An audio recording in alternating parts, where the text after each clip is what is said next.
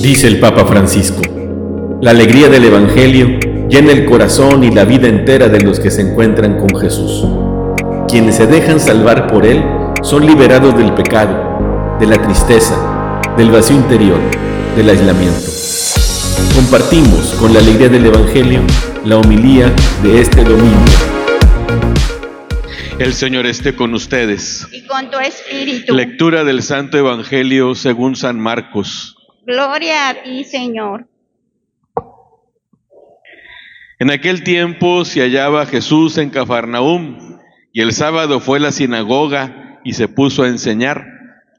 Los oyentes quedaron asombrados de sus palabras, pues enseñaba como quien tiene autoridad y no como los escribas. Había en la sinagoga un hombre poseído por un espíritu inmundo que se puso a gritar, ¿qué quieres tú con nosotros, Jesús de Nazaret? ¿Has venido a acabar con nosotros?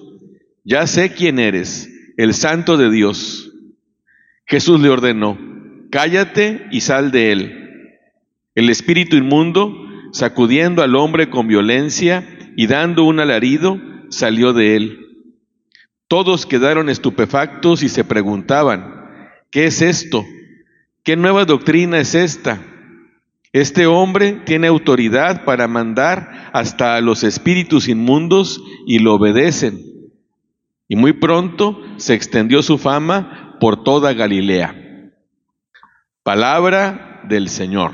Gloria a ti, Señor Jesús. Recordamos el Evangelio de la semana pasada, cuando Jesús llama a sus primeros cuatro apóstoles, a Simón y Andrés, a Santiago y Juan, y que recordamos que los cuatro eran pescadores. Y el pueblo donde vivían era justamente el que hemos escuchado hoy en el Evangelio, Cafarnaúm, un pueblo de pescadores que estaba a orillas del lago. Y a partir de hoy Jesús va a tener como su centro de operaciones esa ciudad. Va a vivir en la casa de Simón, a la que va a identificar como su casa.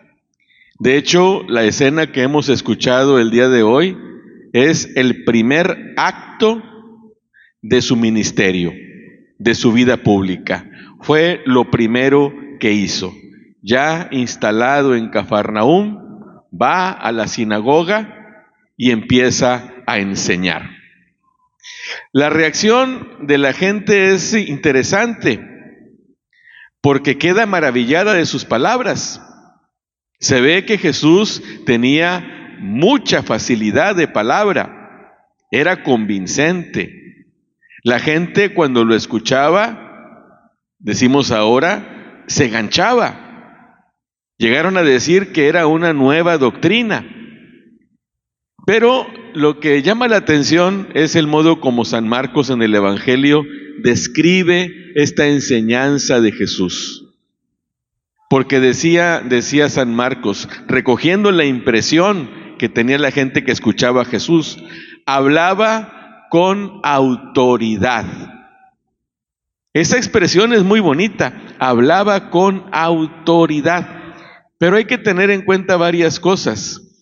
Nosotros usamos la palabra autoridad de distintas maneras. Por ejemplo, este año vamos a elegir a nuestras autoridades. Nos da la impresión de que quien tiene la autoridad es el que manda. Cuando vamos a algún lugar, en cualquier grupo humano, y queremos resolver algo, buscamos quién es la autoridad, quién es el responsable, quién está arriba. O también utilizamos esta palabra para decir que estamos facultados a hacer algo. Es decir, ¿tienes la autorización para hacer este trámite? ¿Estás autorizado para hacer lo que estás haciendo? Los escribas ciertamente tenían autoridad y estaban también autorizados para enseñar la palabra de Dios. Porque ellos, este grupo, los escribas, estudiaban profundamente, meticulosamente la palabra de Dios. Eran expertos, eran eruditos. Su, su doctrina, su enseñanza era recta. Cuando la gente tenía dudas acerca de cómo interpretar la Biblia, cómo interpretar la ley, acudían a los escribas, porque ellos eran los que daban una interpretación recta y sana de la ley. Su doctrina era así. Tenían autoridad y estaban autorizados. Pero dice el Evangelio algo que es interesante. A la gente le gustaba escuchar a Jesús porque hablaba como quien tiene autoridad y no como los escribas. El Evangelio desautoriza a los escribas. No tenían autoridad. Pero ¿de qué autoridad se trata? De una autoridad, a final de cuentas, moral. Porque Jesús sí la tenía. Porque lo que enseñaba partía de una vida de coherencia. Lo que enseñaba, él lo vivía. Lo que enseñaba era fruto de un discernimiento, de una reflexión hecha con sinceridad. Lo que él predicaba estaba conectado con su corazón, estaba, estaba sintonizado con su mente. Era una palabra dicha no de dientes para afuera, sino con una profunda convicción. De tal manera que la gente cuando lo escuchaba, sí le creía. Cuando lo escuchaba, se atrapaba de su palabra. Cuando le escuchaba decían, a él sí le creo. Es una palabra que tiene credibilidad porque está pronunciada con una autoridad moral. Y yo creo que hasta Jesús eso se le notaba en los ojos. En cambio, cuando los escribas enseñaban, cuando los escribas predicaban, ellos no echaban mentiras, ellos decían la verdad, pero la gente no les creía. ¿Por qué? Porque no vivían lo que creían. Porque eran solamente conceptos abstractos.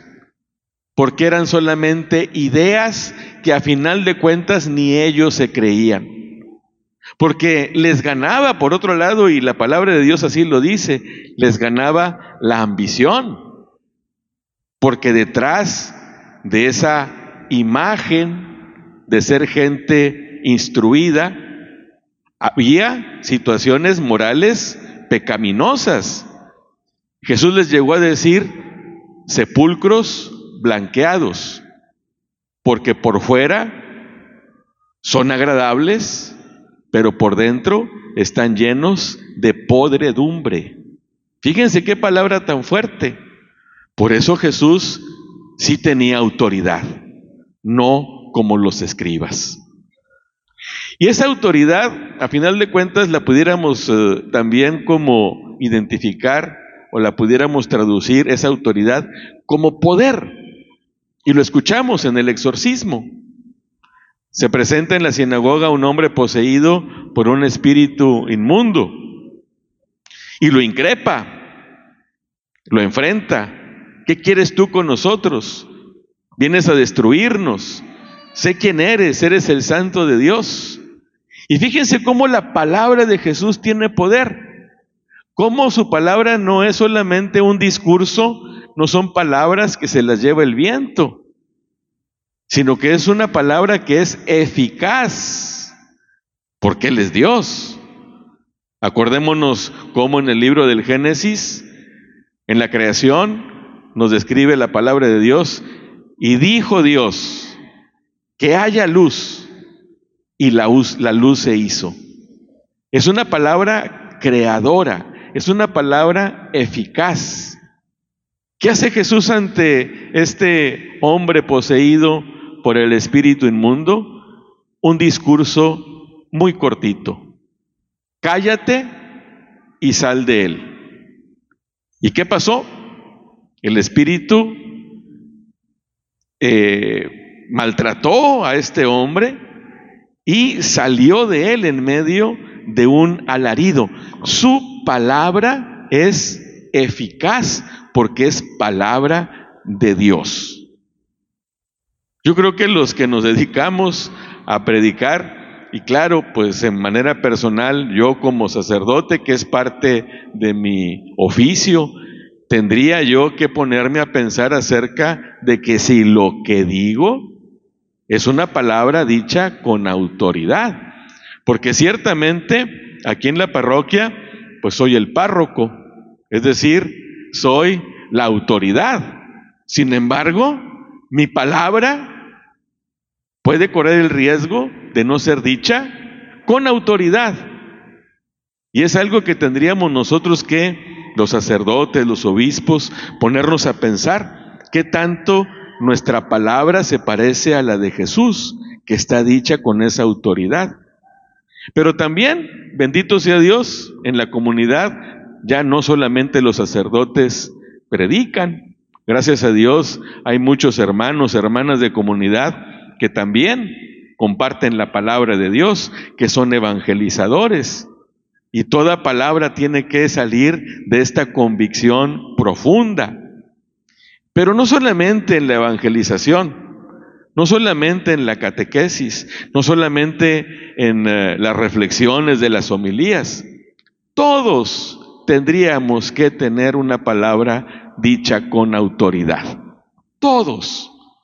Que lo que decimos parta de un corazón sincero, que nuestra palabra esté conectada con la coherencia de vida, que lo que decimos esté avalado por nuestras obras, lo que los padres enseñan a sus hijos, lo que los maestros enseñan en las escuelas, los que los políticos nos dicen a nosotros los ciudadanos, toda palabra tendría que ser como la de Jesús.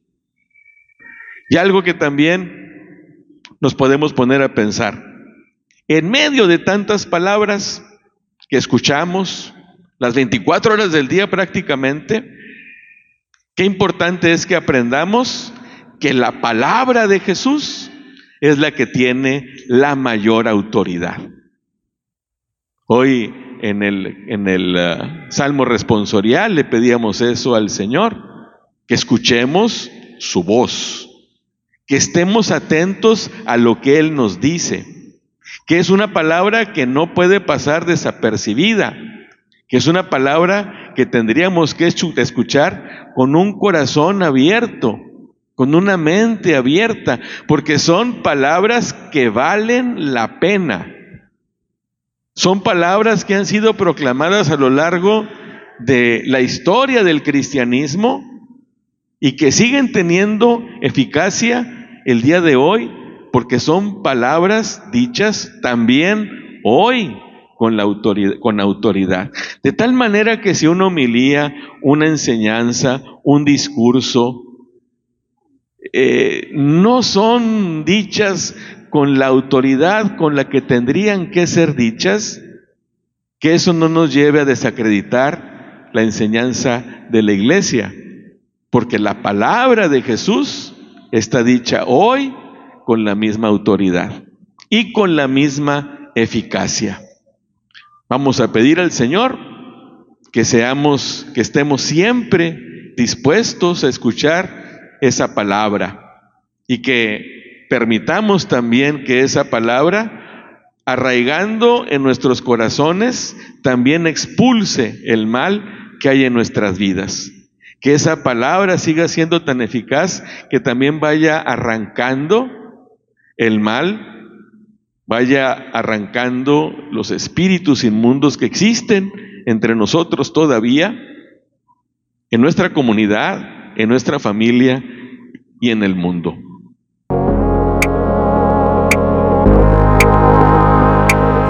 La palabra de Dios es viva, eficaz y más cortante que una espada de dos filos ella penetra hasta dividir alma y espíritu, articulaciones y médulas, y discierne las intenciones y pensamientos del corazón.